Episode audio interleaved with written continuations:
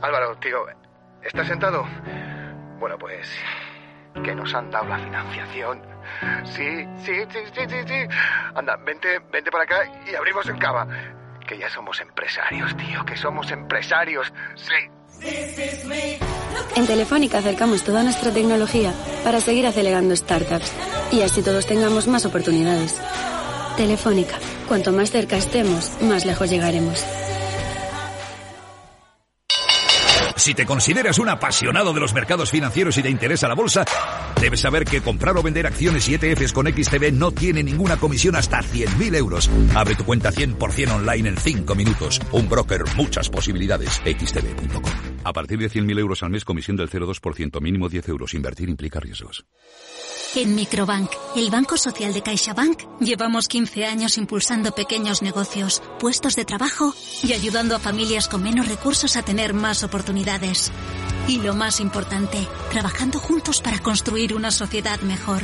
Microbank, financiación con impacto social.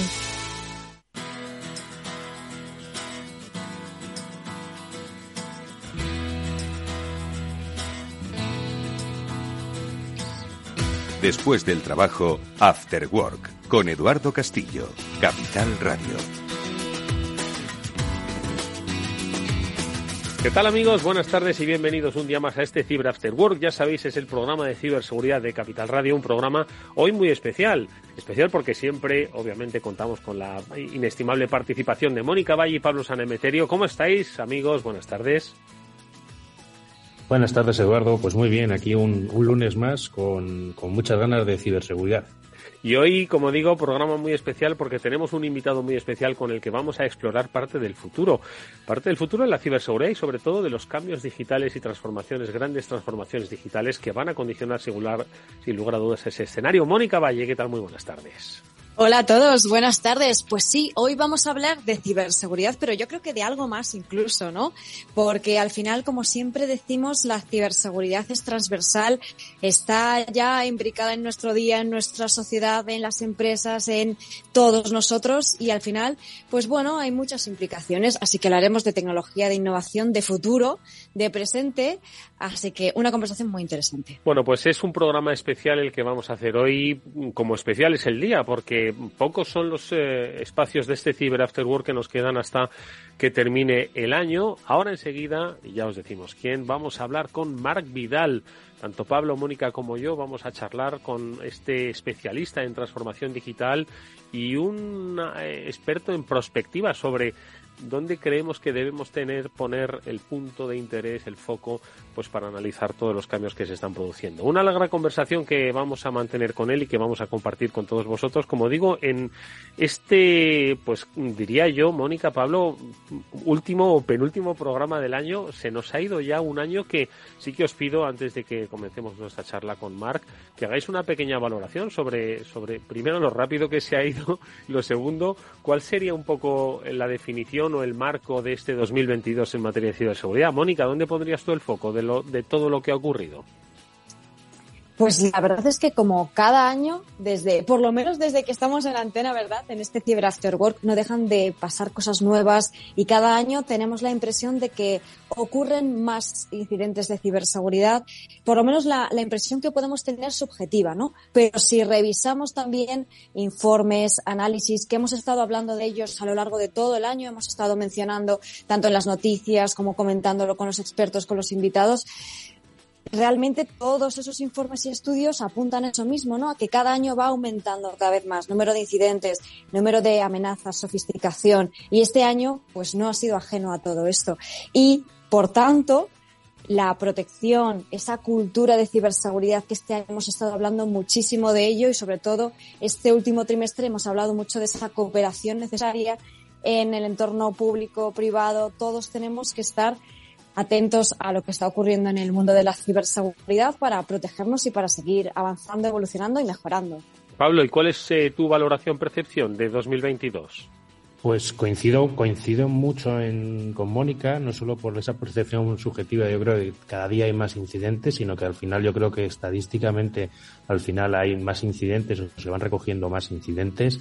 El número de vulnerabilidades cada año que aparecen y que se publican y se comparten cada año va creciendo Y al final, pues bueno, yo creo que es un año en el cual pues hemos visto bastantes incidentes, bastantes eh, problemas de seguridad pero yo también me, me quedo, es como siempre, con, con esa lucecita al final del, del, túnel en el cual, oye, pues las compañías van invirtiendo más en ciberseguridad, van viendo lo importante que es contar con expertos de ciberseguridad que les asesoren, que les ayuden, que les guíen un poco en ese camino, que como bien decimos, y vamos a hablar con Mar Vidal, la transformación digital es algo imprescindible para todas las compañías, pero eh, sin una correcta ciberseguridad y una seguridad bien puesta en tus sistemas informáticos, difícilmente vas a poder hacer una transición correcta y, eficaz en tu empresa. Así que, pues me quedo con que cada vez, yo creo que poco a poco, este mundo de la ciberseguridad va llegando cada vez más a más personas y se van concienciando más de su importancia.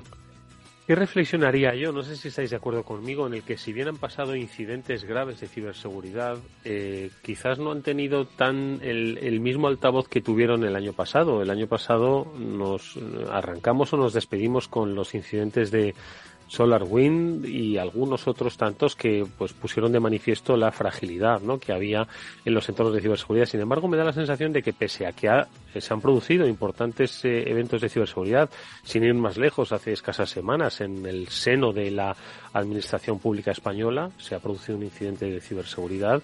Eh, no sé si tenéis esa misma percepción de que eh, no, no, no, no es que no importe tanto el, el, protagonista de la información, sino un poco las estrategias a adoptar. No sé cómo veis eh, si, si ha cambiado esto. Mónica, ¿tienes un poco la percepción esta de que no se ha hablado demasiado de incidentes específicos?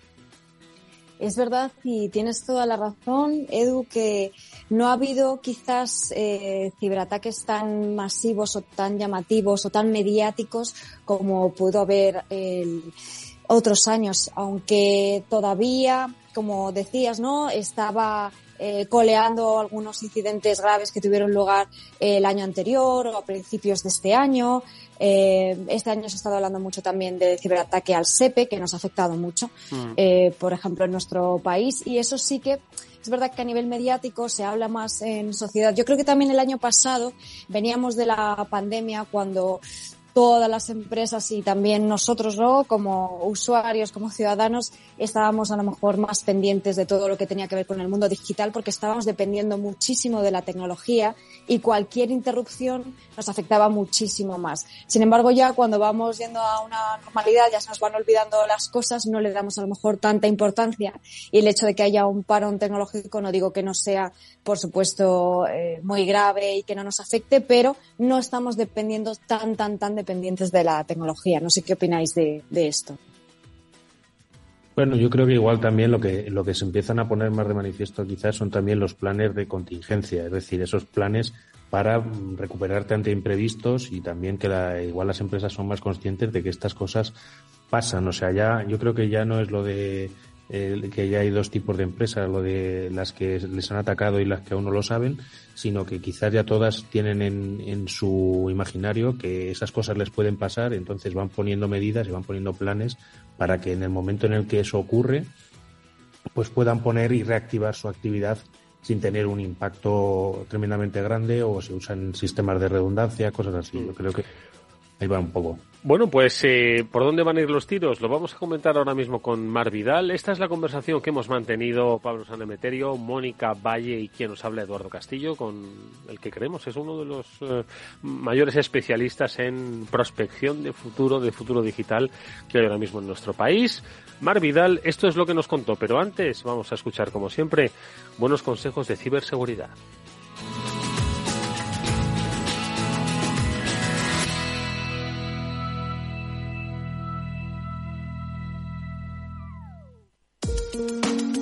La estrategia de seguridad Zero Trust de Zscaler ayuda a las organizaciones a aumentar su ciberresiliencia y gestionar los riesgos de un entorno de negocio desconectado, al tiempo que protege a los usuarios y permite el acceso seguro a los datos adecuados en el momento preciso y en las condiciones idóneas. Si quieres saber más sobre Zero Trust, puedes entrar en zscaler.es.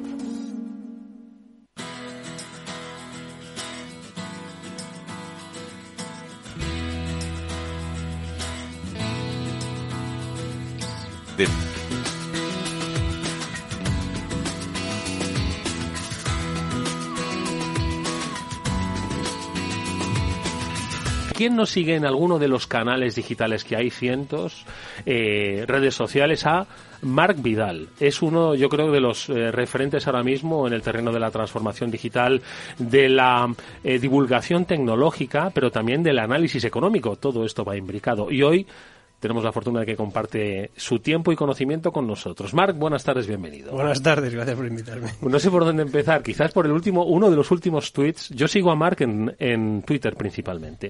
Eh, es fascinante ver lo que, lo que comparte. Hoy ha compartido, eh, para que nos hagamos una idea de ¿Qué debemos entender de este mundo? Hoy ha compartido un, un, un vídeo de un ciudadano que se subía a un taxi autónomo en China que tenía que escanear eh, un código que le validaba el acceso y luego interactuaba con una pantalla y le llevaba a destino. Y decía Mark, esto no es el futuro, esto es hoy.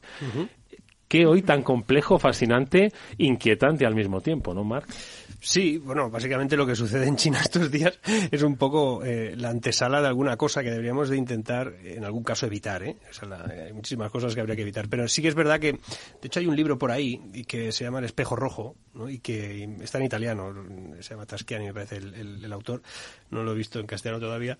Pero es verdad que habla de, de un mundo eh, analizando la China actual eh, en temas de seguridad, en temas de control, en temas de privacidad, en temas de, de, de relación incluso de, de, ese puntaje social ¿no? que hacen en, en China y, y, busca las similitudes que hay en nuestro mundo actual occidental que consideramos tan lejos de eso y descubrimos que estamos más cerca en algunas cosas. Y creo que ese vídeo, que al final es un vídeo que, que, lo que transmite es algo que ya sucede en otros lugares. O sea, existen taxis autónomos en San Francisco con la empresa Cruise, existen en Corea del Sur, existen en China, obviamente, porque en el vídeo sale, pero lo curioso de ese no es tanto que el coche sea autónomo, que eso ya era sorprendente, pero deja de serlo o pasa a segundo plano en el momento en el que el coche eh, te pide que le pases un QR para ver si puedes subirte o no, no habiendo nadie dentro. Y dices, bueno, a ver, no puedo infectar a nadie, que no, que vas solo. Y, pero, y además lo interesante en el vídeo que poca gente se ha dado cuenta es que el, vehículo tiene una pantalla eh, que protege a un hipotético conductor. Es decir, hasta hace muy poco ese vehículo iba con una persona y ahora ya no. Y eso es lo que probablemente yo las conferencias que doy eh, las titulo últimamente si llegamos a tiempo al futuro. Es una pregunta y creo que ese vídeo nos hace esa pregunta. ¿Llegamos a tiempo a ese futuro o todavía podemos cambiar alguna cosa? No, la verdad es que es apasionante el mundo de la tecnología que vivimos, esos cambios eh, que, vemos todos los días y precisamente en, en, cuanto a los coches y los coches autónomos, yo creo que es uno de los puntos donde la ciberseguridad se ha metido bastante a detectar, oye, problemas que ha habido en 2016, creo que hablaban de, de problemas en los Tesla y en los Chrysler, en los que podían tomar control de estos coches. ¿Crees que eso se puede ver también ahora con los coches autónomos?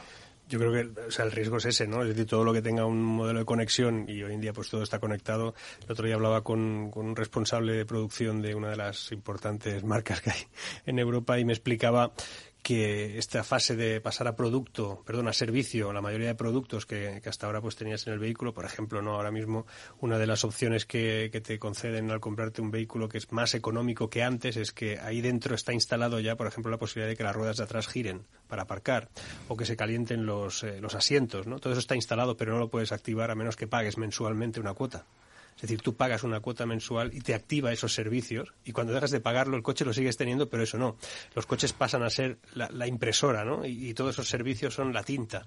Y esa, esa servilización de todo, al final es, eh, es muy peligrosa también, ¿no? Porque incorpora múltiples entradas, múltiples puertas que en manos de quien no debe, pues es, es, es muy arriesgado. Sin embargo, creo que, que, el ser humano, al final, eh, la historia del ser humano es la historia de sus revoluciones tecnológicas y de cómo se enfrenta a ellas, ¿no? Y la gran, el gran reto, el gran desafío que tenemos ahora es que tenemos un, pues un, no sé, una batalla contra la seguridad como nunca antes, pero la podemos llevar adelante, es decir, somos capaces de gestionarla, la hemos sido capaces de gestionar en todos los ámbitos de la vida antes y ahora también, o sea que no, no me preocupa en ese sentido más que encontremos rápido remedios, ¿no? Eso sí. Pues uno de esos desafíos, Mark, yo creo, no sé si estás de acuerdo conmigo, son los datos, ¿no? Uh -huh. Y la privacidad, que hablamos mucho de, mucho de ella en este programa. Estabais hablando de coches autónomos, esto está basado en datos, ¿no? Internet de las cosas, todos los dispositivos. Y de hecho, eh, bueno, ya lo estamos viviendo, ¿no? Esa ingente cantidad de datos que estamos constantemente, eh, bueno, gestionando y que estamos también eh, provocando todos los, todas las personas, ¿no? Se ha llegado a decir, Marc, y seguro que lo has escuchado, que eh, hay empresas que se están planteando incluso pagarnos por nuestros datos, ¿no? Para que no nos importe tanto cederlos, ¿no? Eh, ¿qué, ¿Cómo ves este panorama, este reto de los datos ahora y en el futuro que todavía habrá muchísimos más? A mí, a mí no me preocupa mucho. O sea, creo sinceramente que las empresas les importa cero quiénes somos. O sea, yo creo que, a ver, es darse mucha importancia, ¿no?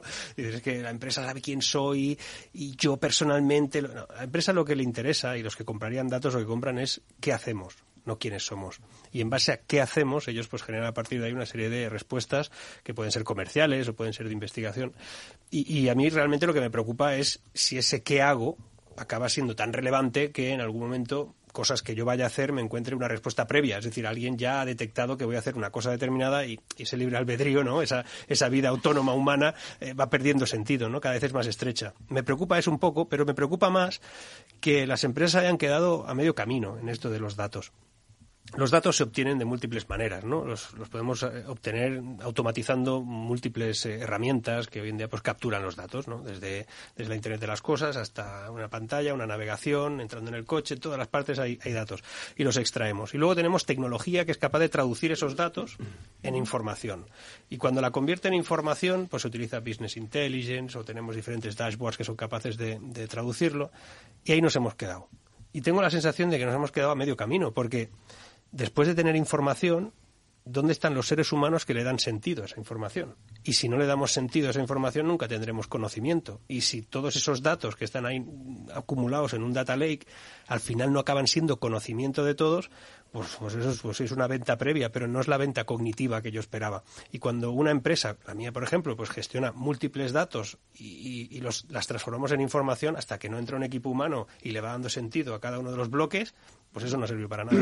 Y eso es lo que me preocupa. Sí, fíjate, es que han pasado eh, pues más de 10 años desde que la Harvard Business Review dijo que lo del data scientist no iba a ser la profesión más sexy, más sexy del, del siglo XXI y, todavía falta por un poquito ver los sexy. Ya hay cosas sexys en el mundo de los datos, ¿no? Pero entiendo que te refieres a esto, a que Sí. falta un poco ese remate, ¿no? Sí, yo, yo, o sea, eh, eh, defino a lo que a lo que viene a partir de ahora algo que, bueno, de- ya empiezan a hablar de ello, ¿no? Que es la e-extended economy, es esa, esa, esa siguiente fase de la transformación digital que, que el otro día no sé quién me explicaba porque yo en, en mis en mis definiciones en algún sitio pues pone eso, ¿no? Experto, especialista en transformación digital, porque experto no se puede ser en transformación digital al ser una cosa cambiante, ¿no?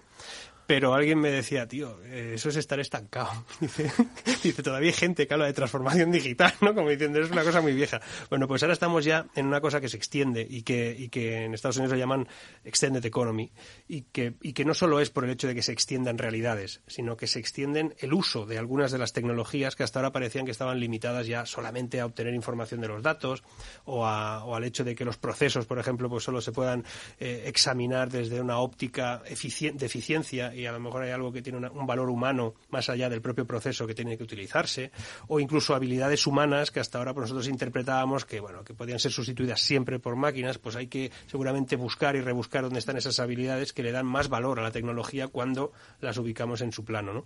todo eso está extendiendo y sinceramente creo que lo sexy de las profesiones que, que la Harvard Business decía pues eh, debe- deben aparecer ahí en esa extensión que, que ellos no pudieron imaginar en el 16 Pero es verdad que fue el 16, ¿eh? No, pero vamos, yo tengo que decir, a ver, tengo que barrer un poco a casa. Yo creo que la profesión más sexy, más sexy es hackers, lo siento mucho. Eh, lo siento por el data science, eh, te, lo, te lo pasas mucho más divertido, pero me ha gustado toda la parte de reflexión de esa parte de información, de datos, que es lo que ocurre muchas veces en seguridad. Tienes un montón de datos, de cosas que están pasando, que puedes transformar en información, pero hasta que no llega un- una persona y le pone esa parte de inteligencia, que yo creo que ahí la inteligencia artificial todavía le falta ese pequeño pasito, es donde no do- donde falla y donde no conseguimos detectar esas amenazas y prevenirlas. Yo creo que ahí está un poco el... Que nos permita también tomar decisiones, ¿no? Que para eso Sí, porque es que, o, sea, o le da sentido. Es que todo esto de la tecnología está muy bien, pero la tecnología es el cómo de todo. O sea, al final nosotros, eh, y a veces lo comparo con, con momentos de la historia, ¿no? Cuando las máquinas de vapor entraban en las fábricas textiles en el sur de Londres y le dábamos ahí muchísimo valor a que la máquina entrase y sustituyera a personas. Pero eso en sí mismo, eso era un cómo. Era un cómo mejorábamos procesos, era un cómo mejoramos la producción, pero el por qué, el por qué aparece cuando aparecen los seres humanos. Y los seres humanos lo consiguieron, consiguieron trabajar menos horas, consiguieron empezar a derivar el hecho vital más allá de una fábrica, pero al principio no fue así. Al principio tardaron 50 años, y, bueno, un principio raro, ¿eh? 50 años en interpretar que no quedaban expulsados para no trabajar, quedaban expulsados para que otros trabajasen menos. O sea, y así nos repartiéramos un poco más el trabajo y no trabajaran 14 horas. Bueno, pues ahora mismo estamos en la misma, en la misma fase. La tecnología nos está diciendo el cómo de las cosas, pero el ser humano tiene que seguir instigando ese por qué. Y en el mundo del, hacking, pues oye, eh, los hackers son pues el, el- ese por qué, ¿no? Incluso para descubrir las vulnerabilidades, sobre todo, de aquello que nos rodea, ¿no? Y, ese sería el sentido. Yo siempre creo que eh, el hacker no es un cracker, ¿no? El hacker es una persona que lo que, lo, que deduce es lo que le da el sentido a tanta tecnología que podría ser vulnerable. Mm, Totalmente, totalmente de acuerdo. De todas formas, eh, eh, nosotros en este programa eh, hablamos de incidentes eh, que se producen. eh, otro de los de los eh, mensajes que lanzabas en redes sociales hacía referencia a un tema que comentamos hace unas unas pocas semanas, ¿no? Referido a un incidente de ciberseguridad que había afectado a determinadas instituciones públicas, ¿no? Eh, pero aún así has, eh, has eh, eh, mostrado un mensaje como de cierta tran- tranquilidad. No te preocupa. Nosotros, insisto que desde este programa nos, no, no, no ponemos música tenebrosa, ¿verdad? Y decimos eh, el apocalipsis eh, cibernético está a punto de llegar a vuestras empresas. Sí que les decimos que deben ser prudentes, ¿no? Y que y que deben eh, pues elevar la vigilancia y educar a sus a sus empleados y a las personas que forman parte, ¿no? de las comunidades digitales. Pero pero no te veo muy preocupado. Yo, yo estoy más preocupado, o sea, no estoy tan preocupado por temas de ciberseguridad como estoy preocupado por, por em, los planteamientos mm, legales que se nos van a imponer en los próximos meses y años.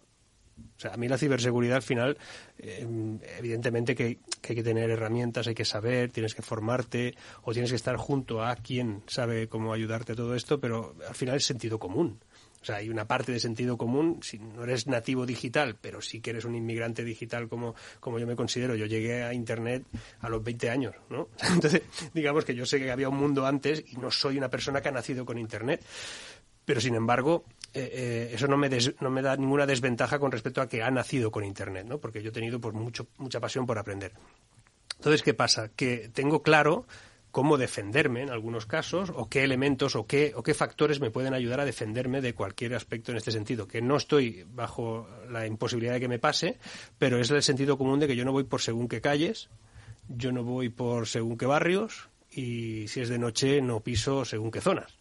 Y además hay muchos países que yo ya he decidido no iré nunca. Es decir, sentido común, es peligroso, te puede pasar cosas. Bueno, pues hay según qué páginas, según qué maneras de navegar, según qué cosas que haces con tu teléfono, según qué wifi abres, según qué todo eso, según qué códigos incorporas, según qué contraseñas has decidido tener, según qué todo. O sea, hay herramientas que te dicen, ninguna contraseña será igual. Pues tío, pues, pues póntelo, son, son 15 euros al mes, no pasa nada. O sea, esas cosas uno las, las aplica. Entonces no me preocupa tanto, a pesar de que me preocupa, porque igual un día me equivoco y paso por una calle que no debía pasar porque ese barrio no lo conocía. O alguien me está buscando. Es decir, igual que yo vivo en un sitio muy tranquilo, pero alguien está en la puerta esperándome a que salga, pues también puede estar esperando a que salga por una, por una puerta digital, ¿no? Pero lo que me preocupa a mí, y eso es lo realmente que tendríamos que tener todos en, en atención mientras nos preocupamos de cosas que a veces pues, tienen una importancia relativa, es que eh, vamos a estar bajo control. Me preocupa el control, el control que se está naturalizando, ¿no? y que veremos en su máxima expresión con, pues con el euro digital, por ejemplo. O sea, la máxima expresión de que, de que tu dinero tenga caducidad, eso es una cosa de aurora boreal. Y eso lo vamos a vivir. Y la gente no se está dando cuenta. Y a veces uno pues va mirando desde el taxi a la gente que pasea por la calle y dices, no tenéis ni idea de lo que se avecina. O sea, no sabéis que no vais a ser dueños de nada. De nada estos servicios a partir de ahora y aparte esa esa parte que, que alguna vez yo ya te lo he oído en, en algún canal de en algún directo o en algún vídeo de esos ejercicios o esos primeros pasos que está dando China con ese dinero con caducidad. ¿Crees que eso nos va a llegar aquí tarde Sí, sí. o temprano? Sí, decía Marga al principio, dice que es que no estamos tan lejos de lo que hemos, de lo que vemos en No, China. no, en Nigeria, ya, Nigeria ha habido un intento eh, que, ha sido un fracaso, por cierto, porque la gente ha dicho esto, esto pinta muy mal, ¿no? Pero es igual, eh, ha sido un intento. Pero cuando no haya otra, es más, eh, cuando dicen, bueno, las CBDC, que son, que es la, es digamos el euro digital, el dólar digital, el yuan digital, es decir, la moneda oficial emitida por los bancos centrales en digital, tú podrás elegir tener la digital o la no digital. Pero cuando la digital tenga ventajas, por ejemplo, al, pedir un crédito, me pide un crédito de 100.000 euros y dice, te lo puedo conceder en euro digital, emitido por el Banco Central, o 100.000 euros te los puedo conceder, por ejemplo, pues como hasta ahora, pues con el euro tradicional. Y dices, pero si lo juegas con el digital, tienes de regalo esto, esto y esto, o tienes un interés más bajo, siempre será un interés más bajo porque no habrá intermediarios, los bancos tradicionales tienen un problema ahí, a ver cómo se ajustan. Pero en todo caso, acabaremos eligiendo eso porque la mayoría no verá esa parte de control. Y no la verá porque seguramente nunca se la aplicarán, porque hay que tener eh, unos mínimos, una, o una entrada determinada. Y el riesgo está en que cuando tú tengas euros digitales y te programen una parte de ellos, ¿qué quiere decir que te programen? Es muy simple.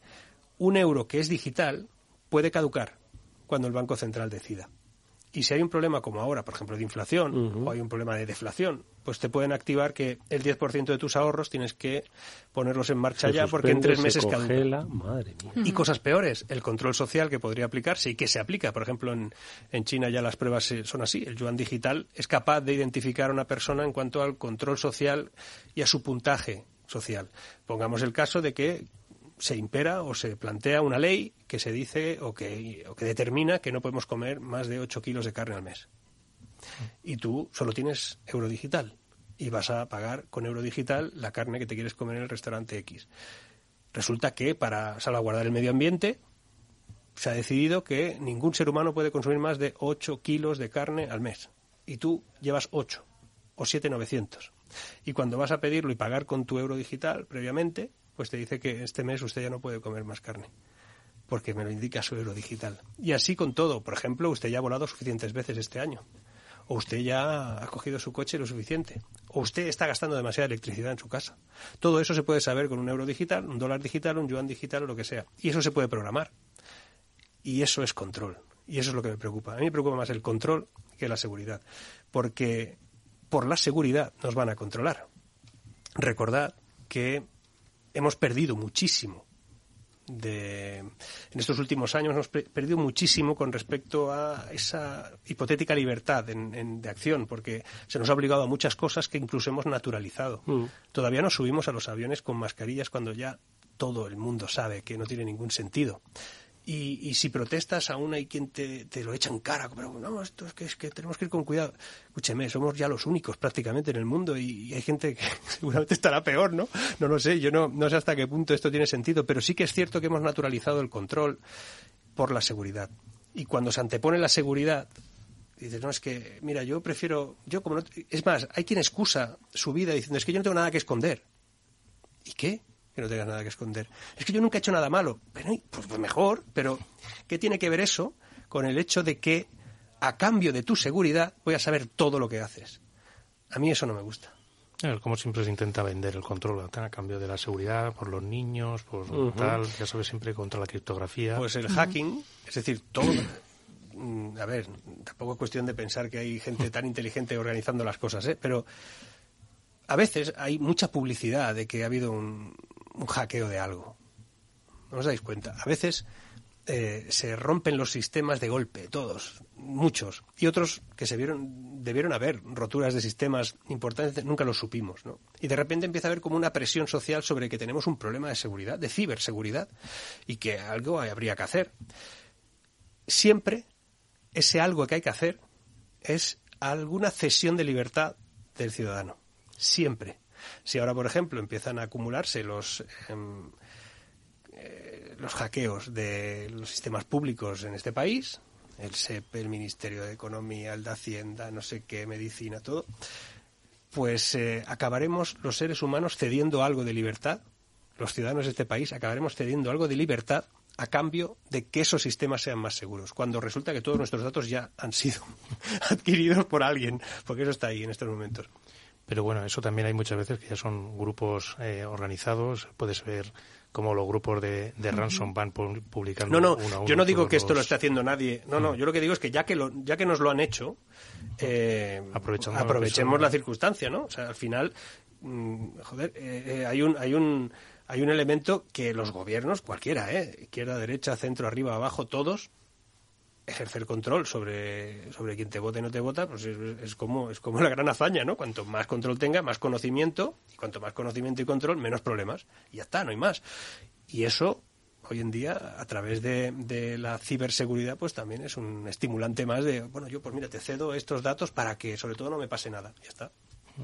No, y lo de la mascarilla, yo hay, hay formas también. Lo bonito del hacking también es pensar formas de cómo eh, esas normas que están puestas pueden ser sobrepasadas. Sí, de hecho, el hacking es, eh, es precisamente eso, ¿no? Pensar eh, de una manera diferente, ese pensamiento lateral, buscar eh, soluciones diferentes a las cosas, ¿no? Eso es, yo creo, el, el corazón del hacking, de alguna manera, ¿no, Pablo? Claro, y te iba a decir precisamente lo de las mascarillas. A mí me parece también un poquito absurdo que sigamos jugando todavía con las mascarillas en según qué sitios. Eh, el tema es que nada- nadie te impide ir comiendo una bolsa de ganchitos durante todo el viaje del avión. Eso es hackear.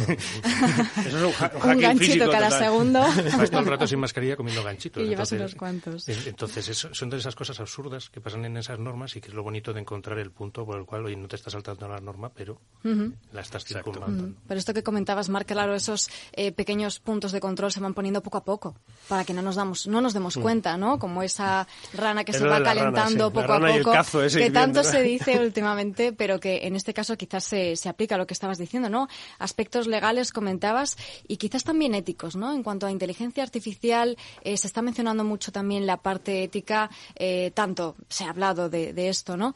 Eh, ¿qué, ¿Qué opinas de esta, de esta parte? ¿Cómo se regula la ética de la tecnología? A ver, la ética tiene que estar en todos los avances eh, de la humanidad. O sea, los seres humanos tienen que abordar cada uno de esos avances a partir de una reflexión ética. De hecho, creo sinceramente que una profesión de futuro es el, es, es el filósofo, ¿no? Como, como, sí, sí, sí, yo creo que sí. Yo creo que también. De hecho, creo que, y, y conozco casos de, en Estados Unidos como se en grandes tecnológicas han contratado pues, licenciados en filosofía para, para abordar esos retos, ¿no? Y, y- y al final lo que eso significa es que cualquier avance siempre ha sido así, ha tenido que tener un análisis técnico, económico y ético. Y sobre todo cuando interviene pues el, el factor humano desde el punto de vista incluso cognitivo.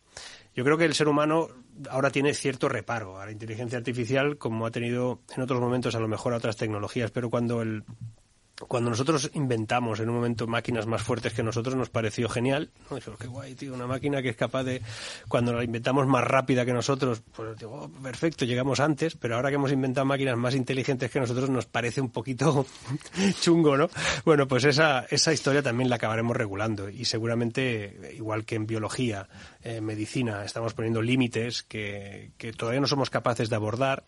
Eh, yo creo que hay límites que tienen que ver con, con, por ejemplo, con lo cyborg, ¿no? Es decir, con la incorporación de maquinaria, de tecnología en el interior de nuestros cuerpos, que todavía eso nos cuesta mucho de comprender y que es posible que algún día se naturalice algo, ¿no? Algún tipo de chip, algún tipo de, elemento que nos permita, pues, escuchar más o menos, o incluso llevar un teléfono casi insertado dentro. No lo sé si llegaremos algún día a eso, es posible, pero, pero eso también, pues, la regulación ética al final se irá adaptando a, que, a una ética que será más aceptable en un sentido u otro. Imaginaos, ¿no? El, el mundo como era hace apenas 20 años y como hubiésemos dicho a muchas cosas que estamos haciendo ahora que, madre mía, éticamente eso no se puede permitir, ¿no? Bueno, pues ahí estamos, superando barreras. Poniendo, pon- perdona, Edu, que iba a decir, poniendo un ejemplo de eso que, que dices, Mark, eh, eh, el, el apellido soy incapaz de repetirlo, Mike Marques, Marques Ply o algo así, que es el, el de, eh, el de Signal, el que hizo el protocolo de Signal, que es la seguridad que lleva ahora Sí. mismo WhatsApp, decía precisamente que es que si le preguntamos a cualquiera en los 80 si llevarían un dispositivo que te iba a dar la posición a escucharte y a tenerte, digamos, de alguna forma controlado 24 horas al día, hubiera Exacto. dicho todo el mundo que no. Y a día de hoy somos incapaces, no volvemos a casa cuando no lo dejamos. No es que hubiésemos dicho que éticamente no, no- no- era, inconcebible. Es decir, ¿cómo vamos a llevar o sea, en 1980 y en 1996? O sea, que es, es que, es que en la Expo de Sevilla, en el 92, que yo tenía 20 y nada, eh, em, yo estuve allí y allí nadie hablaba de Internet. Era el 92, ¿eh? Y en Barcelona, que eran las Olimpiadas también, tampoco nadie supo cómo conectar nada. Y había unas pantallas en la Expo de Sevilla, no sé si lo, lo habéis visto alguna vez, unas pantallas que era una intranet. ¿no? Estaba ahí dentro. Bueno, pues hubo un debate ético sobre eso. Que cómo podía ser que los periódicos estuvieran ahí metidos porque los periódicos tenían que leerse en papel, ¿no? Y, que además decían, no es ético que esté... Yo recuerdo ese debate. Pues imaginaos en el 95-96 que alguien le hubiese dicho que sepas que un día llevarás eso, un aparato en el que alguien podrá saber siempre dónde estás. Y eso, eso no puede permitirse. Bueno, pues ahora lo hacemos encantados de la vida, porque eso nos permite pues acceder a, cosas que están cerca nuestro de una manera más fácil, etcétera. Eso es un tema puramente de adaptación a la tecnología. Y la ética está ahí, pero también se adapta a la tecnología. ¿eh?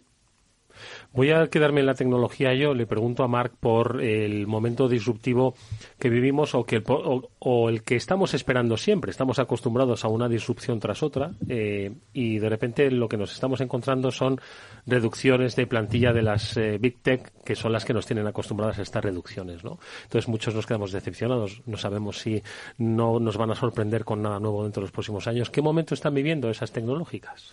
Están ajustando como todas las empresas del mundo y como toda. yo no le veo ningún drama tampoco a eso. Em, yo, que soy un tío muy crítico eh, con la situación económica actual, creo que, que, ser crítico con la situación actual no quiere decir que sea pesimista. Tampoco soy muy optimista en ese sentido. Creo que es mejor ser solucionista, ¿no? buscar elementos que te permita solucionar los problemas que detectas. Pero creo sinceramente que, que bueno, los ciclos están y los modelos económicos requieren ajustes y a veces hay que limpiar pues eh, cosas que sobran, hay que quitarle grasa y más cuando has engrasado demasiado y te has pasado de vueltas y además han pasado cosas que seguramente no sé, yo a veces me sorprendo también que algunos directivos de algunas compañías del mundo no vieran que lo de la pandemia tenía final. ¿Cómo puedes contratar a 27.000 personas que esto se va a acabar, que no vas a estar todo el día ahí? Entonces, eh, también me sorprende algunas estrategias. ¿eh?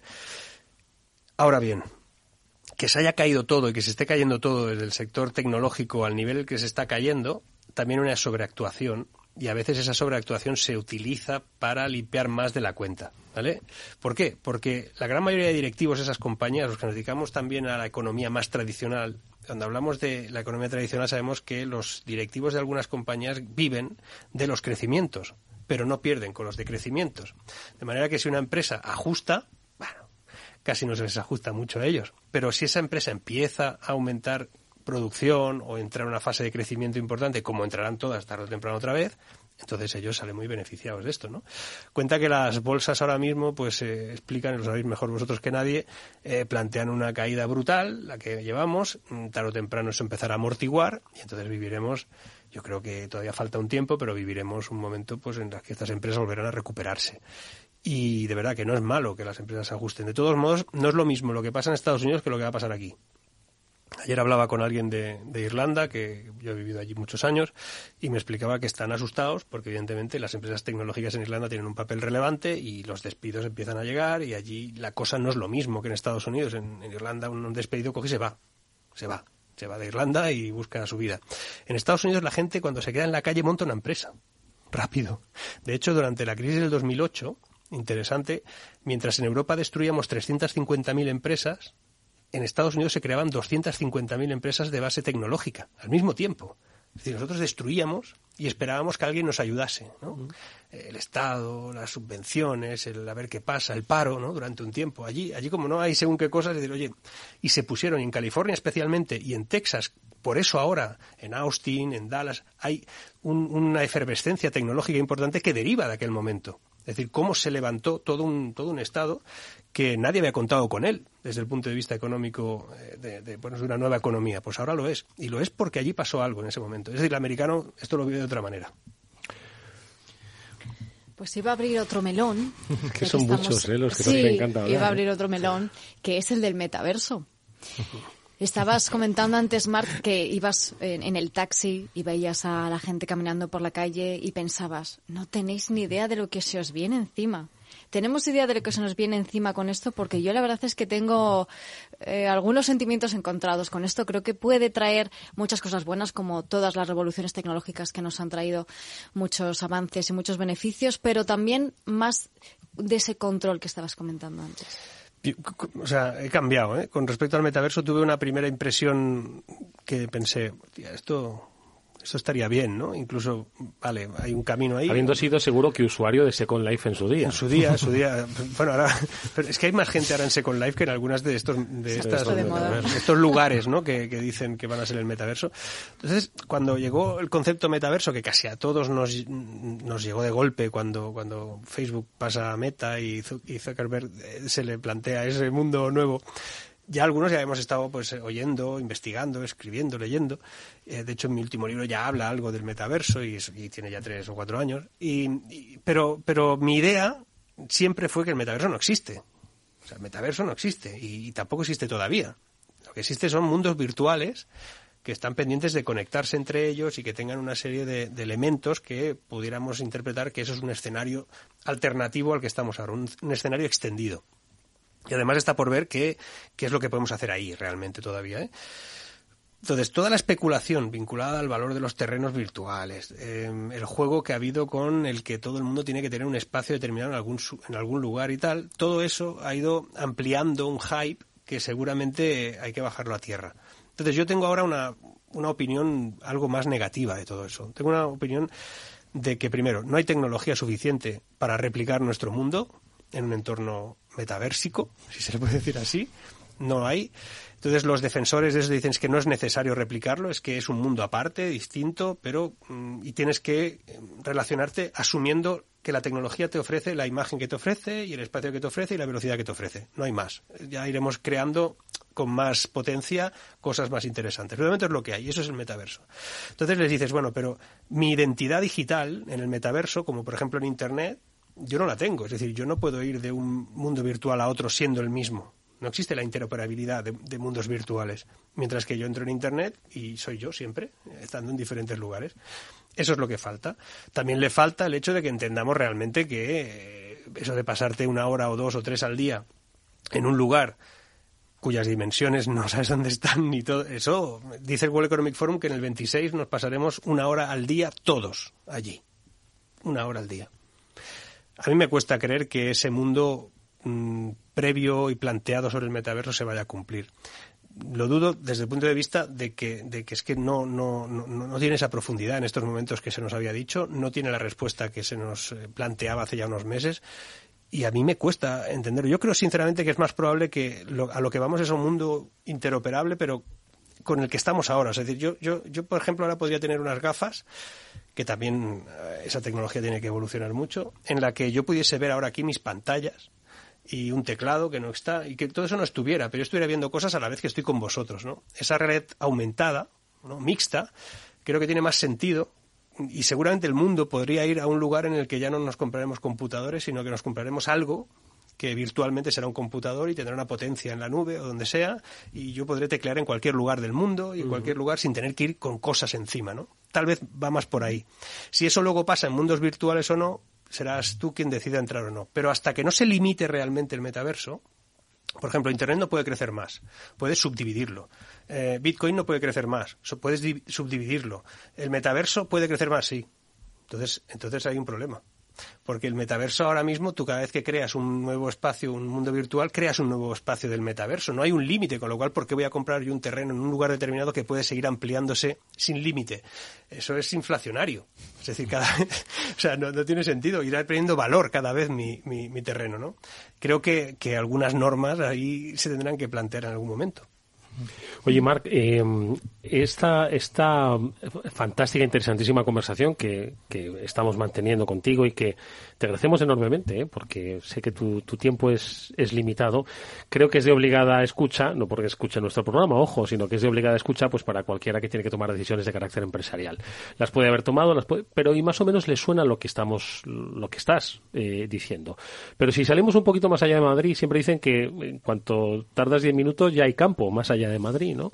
Eh, quizás más allá de Madrid escuchan esta tertulia y dicen, pero ¿qué están diciendo aquí? Es decir, nos estamos circunscribiendo exclusivamente a un nicho de personas que conocen la tecnología, que nos movemos en redes sociales, que no es ni siquiera, vamos, una quinta parte de los españoles y la otra cuarta, las otras eh, cuatro quintas partes, pues están a, a, otra cosa, ¿no? Y diciendo, pero ¿qué está diciendo? ¿Qué están diciendo aquí? Que ni siquiera estoy entendiendo lo que hablan. Pues a ver, bueno, siempre habrá gente que no lo entienda, pero, pero yo tengo la, la bueno, yo, yo me muevo mucho por España, por, por el mundo y, encuentro gente en todas partes con, con una percepción de que, de que, la tecnología les está cambiando la vida y que está cambiando muchas cosas y que evidentemente hay un interés enorme. Yo voy por ahí explicando tecnología o por lo menos el, uso económico de la tecnología y las repercusiones que tiene la tecnología en, en las empresas, en las personas y, y en gran medida eh, primero, en este país ha habido un cambio notable en ese sentido. Es decir, no, tanto estimulado por agentes externos, sino por el interés interno. Es decir, la gente sabe que si tiene una empresa tiene que revolucionar algo. Es decir, no, no va a ser factible competir en los próximos años si no se interpreta bien el uso tecnológico. Pero, sin embargo, creo que es verdad, debe haber todavía un, todo un entorno, todavía debe haber gente en el que eh, la tecnología la ven lejos o innecesaria y ahí es donde tenemos que buscar la manera de demostrarles que no es así. Mira, las economías que no abordan correctamente las revoluciones tecnológicas son economías y países que bajan de división. Y las que lo hacen, al contrario, ascienden. Eh, no sé, Corea del Sur era un patatal en los años 60 y estaban en guerra con, entre ellos. Eh, Singapur era un patatal en los años 70 del siglo pasado y ahora, ves si pregúntales. Em, pero había países que, o incluso en Europa, no sé, Eslovenia, Estonia, o sea, países que han sido capaces de utilizar momentos puntuales de su historia para darle la vuelta, para coger esa, esa rueda y acelerarla. Y hay países que habían sido muy, muy importantes y que por no haber hecho esa revolución han ido perdiendo factores de división. Entonces nosotros ahora pues o, modificamos o generamos un, un, alto valor de complejidad económica con todo lo que tenemos sobre la mesa, fondos Next Generation o lo que sea, ¿no? Que eso es otro debate, pero o utilizamos todo eso para, para apuntarnos a una revolución tecnológica que no sabemos si volverá a haber otra en, nuestro, nuestra vida. O sea, somos afortunados, ¿eh? estamos viviendo una revolución eh, tecnológica de primer orden, como nunca antes ha vivido el ser humano. Ha vivido mm. otras muy importantes, pero esta es muy profunda, muy intensa y muy rápida. Entonces, hay una tasa que creó el MIT Lab, que se llama la tasa de complejidad económica, que mide la dificultad que tiene una economía en sustituir a la gente que trabaja en esa economía. Entonces, cuanto más difícil es, más alta es la complejidad, de manera que las crisis son más cortas y menos profundas. Alemania tiene la tasa de complejidad altísima y España tiene la tasa de complejidad bastante baja, porque es fácil sustituir a su cuerpo laboral en términos generales. Entonces tenemos que cambiar eso tenemos que modificarlo, porque el, grado de dependencia de un sector, como nos pasa a nosotros, un sector que es poco tecnológico, pues nos ubica en esa, en esa franja de dificultad que en el momento en que suceden las cosas en las que hay revoluciones tecnológicas como la que vivimos, revoluciones sociales incluso, caerte de división es fácil. Y cuando hemos estado pensando que nuestra dependencia del turismo era excesiva, alguien tendría que haber levantado la voz y decir que no, no es excesiva, lo que es excesivo es solo depender de eso. En Francia dependen más que nosotros del turismo y no se hundieron como nosotros durante el cierre de, las economías. Nosotros caímos un, casi un 12%, ellos un 6 o un 7. ¿Por qué? ¿Cómo puede ser que ellos tenían una dependencia del turismo del 16% y nosotros del 14% y ellos cayeron menos que nosotros? Pues porque aparte del turismo tenían industria. Y industria tecnológica y nosotros no. Nosotros teníamos turismo y mucho, o sea, y, y, todo muy atomizado, ¿no? De esa manera, pues es difícil. Por eso es importante aprovechar estas revoluciones para subir de división. Y se puede hacer. No, yo creo que se puede hacer porque más hay, hay mucho talento en ciberseguridad en España. Ya ha habido empresas que, que, lo han demostrado. O sea, Blue por ejemplo, es una empresa que lo ha demostrado. Alimbol es otra empresa que lo ha demostrado, que más la compró a TIT hace poco. El problema yo creo que a veces es que nos falta como el siguiente paso para que no nos compren. Es decir, las tecnologías y las personas están, la gente capaz de hacer esas revoluciones y llegar a esa complejidad está. ¿Falta algo más para que no se terminen vendiendo? Pues, eh, hay falta una, una, una colaboración correcta público-privada. Es decir, al final eh, yo, yo confío poco en los estados, ¿eh? confío poco en, lo público por diferentes razones, porque al final uno tiene la sensación de que lo público suele ser muy poco operativo, ejecuta muy mal, lo ralentiza todo y al final pierdes. Y, en lo privado, pues eh, confío más porque ahí hay desafíos, hay, hay retos, hay, hay riesgo, ¿no? Yo riesgo en el sentido de que una persona que monta una empresa es alguien que se lo está jugando todo y cuando se critica a un empresario determinado o alguien, dice, oye, pero es que esta persona se está jugando todo, todo su patrimonio está ahí, ¿no? Y si no le sale bien, se va, se va todo. Las personas que trabajan allí hacen que esa empresa crezca, pero si se van bueno, pues no han perdido todo, ¿no? Por lo menos no deberían. La cuestión es que en las colaboraciones público-privadas está esa garantía, es decir, una persona, una empresa, un grupo empresarial que es muy bueno y que tiene que jugársela constantemente, si alguien le acompañase en ese, en ese, en esa fase, seguramente podría hacer cosas mucho más importantes. Y a la hora de venderse fuera, hay que venderse como marca, marca país no es solo que vayas tú que tengas, ah, soy, no sé, en España está Inditex, muy bien, y ustedes hacen muy buena ropa, me parece muy bien, pero es que soy una empresa de ciberseguridad muy importante, ya, ya, pero ustedes son los de la ropa, ¿no? No, no, ¿cómo, cómo consigues crear que la marca España sea una marca tecnológica? Precisa de que haya campañas vinculantes en el mundo y que, y que te acompañe lo público, pero lo público tiene que ser eficiente, tiene que ser profesional y tiene que tener project managers como Dios manda, ¿no? Es decir, ahora estamos viéndolo con los fondos Next Generation, o sea, somos incapaces de ejecutarlos. Incapaces, pero es que no es esto. Es que nunca hemos sido capaces desde lo público de ejecutar fondos europeos. Solo se han ejecutado en los últimos 16 años el 38% del dinero que nos ha venido de Europa de los fondos de cohesión.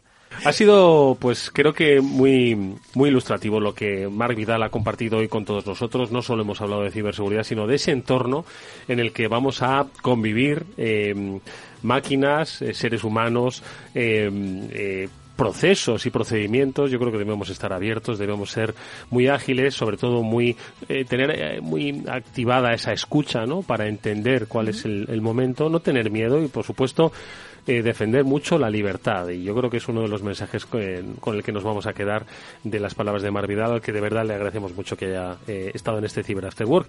Deseamos toda la suerte del mundo. Eh, lo dicho, gracias y hasta muy pronto. Ha sido un placer, un honor. Pablo, Mónica, que vaya suerte, ¿eh? Desde luego, un, honor poder tener a, a Bueno, trata de engañarle de aquí a seis meses, ¿vale? A ver si se deja. lo que habrá leído para entonces será interesantísimo. Gracias, chicos. Adiós. Hasta luego.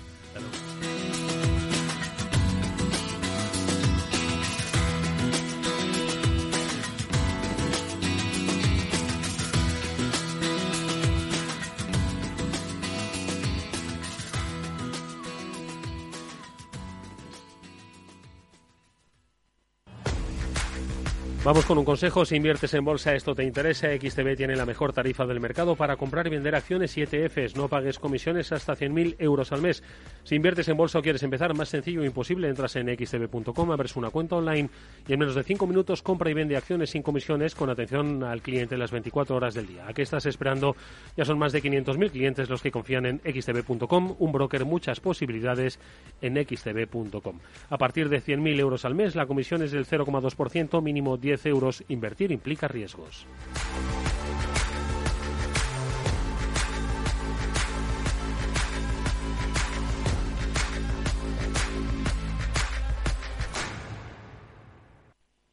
¿Qué es ir más allá? Con Arval podrás llegar donde te propongas de la forma más sostenible y darle a tu empresa todas las soluciones de movilidad que necesite, asesorando con las mejores opciones de movilidad para las distintas necesidades de tu flota, con vehículos electrificados, bicicletas, coche compartido. Arval, la transición energética arranca aquí. Más información en arval.es. En la era de la realidad virtual y teletrabajo, las empresas utilizan cada vez más los servicios en la nube e Internet se convierte en la nueva red corporativa. Pero la nube no siempre es un entorno muy seguro. Zscaler, con su nuevo y radical modelo Zero Trust, asegura usuarios y cargas de trabajo tanto de aplicaciones públicas como privadas. Descubra más en zscaler.es. ¿Sabes qué decimos en Andalucía? Disfruta las pequeñas alegrías cada día. Y cualquier día del año. Ven Andalucía. Y también te lo digo yo, Antonio Banderas. Estas navidades, date una alegría. Ven Andalucía. Campaña financiada con fondos FEDER, Junta de Andalucía. Capital Radio, 103.2. En Hospital HLA Universitario Moncloa cuidamos de ti y de tu tiempo con un servicio de urgencias ágil y eficiente las 24 horas, los 365 días del año. Urgencias pediátricas y de adultos con profesionales altamente cualificados y tecnología de vanguardia. Hospital Moncloa, contigo cuando más lo necesitas. Estamos en Avenida Valladolid 83. Inversión inmobiliaria acompaña al mercado inmobiliario en este nuevo ciclo. Todos los jueves de 10.30 a 13 horas, el inversor encontrará las claves para realizar su mejor inversión. La mañana de los jueves en Capital Radio tomamos el pulso al sector inmobiliario. Noticias, análisis de mercado y debates donde los protagonistas del sector podrán contar en primera persona los retos a los que se enfrenta el ladrillo. Inversión inmobiliaria pone la voz al sector inmobiliario. Aquí, en Capital Radio.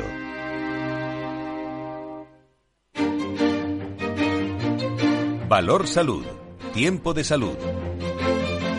Su actualidad, sus personas, sus empresas.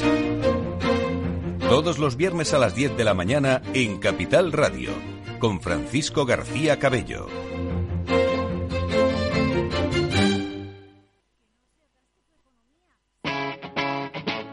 Capital Radio.